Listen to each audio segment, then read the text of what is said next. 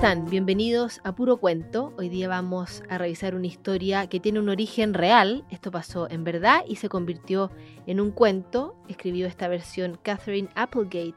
Se llama Iván, la increíble historia del gorila del centro comercial. En un silencio frondoso, en el arrullo de unos brazos, comenzó la vida de un gorila. El bebé nació en un bosque tropical en África Central. Formaba parte de una gran familia de gorilas occidentales de tierras bajas. La tropa incluía pequeños, jóvenes, hembras y un macho líder, el lomo plateado.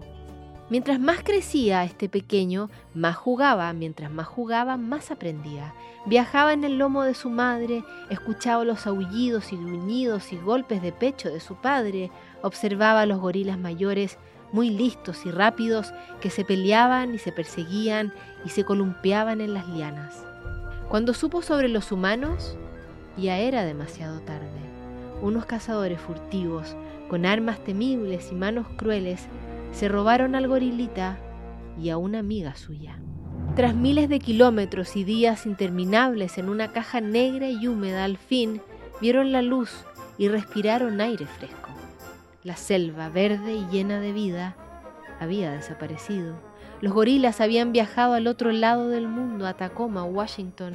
El dueño de un centro comercial había pagado para que los llevaran como si fueran unas pizzas o un par de zapatos. La gente los cargaba, los arrullaba y se reía con estos gorilas chiquititos. Les pusieron ropa de humanos, les dieron comida de humanos el dueño del centro comercial hizo un concurso para ponerles nombre. Los nombres ganadores fueron Burma e Iván. Un terrible día. Al poco tiempo de que habían llegado a ese extraño mundo nuevo, Burma murió. Sin ella, Iván estaba solo y tenía demasiado que aprender. De pequeño, Iván era lindo y tierno. Durante tres años vivió en una casa como un niño humano. Durmió en una cama, fue a juegos de béisbol, cargó otras guaguas y hasta anduvo en motocicleta. Tuvo que aprender muchas cosas que los gorilas silvestres nunca deben aprender. Lo que Iván no tuvo que aprender fue a comer. Mientras más comía, más crecía. Mientras más crecía, menos podía vivir una vida humana en una casa humana.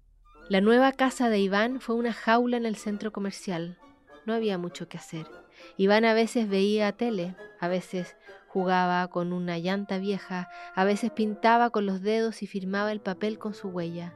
Casi siempre observaba a los humanos, que lo observaban a él.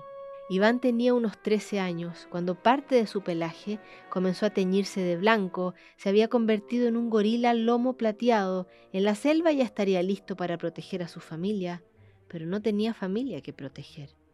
Pasaron los años. A la gente empezó a indignarle que Iván estuviera tan solo. Niños y adultos escribieron cartas, firmaron peticiones y organizaron protestas.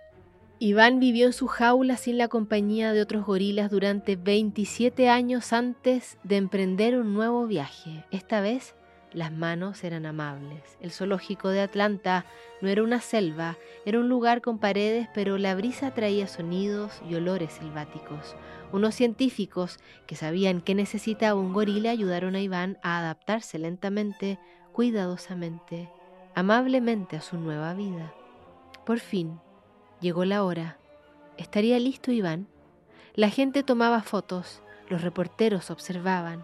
Cuando Iván pisó el pasto verde y fresco y el sol brilló sobre su pelaje plateado, la gente aplaudió y rió y lloró de alegría. Iván, el gorila del centro comercial al fin, estaba en un lugar con árboles y pasto y otros gorilas.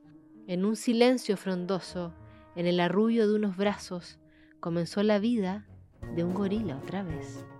Esta es la historia de Iván, el gorila del centro comercial. Una historia real que escribió Catherine Applegate para contársela a los niños, que nos enseña cómo cuidar de verdad a los animales que tanto nos gustan. Termina puro cuento. Recuerden que esta historia está disponible en la librería Mil Aires y que nosotros nos encontramos en otro capítulo.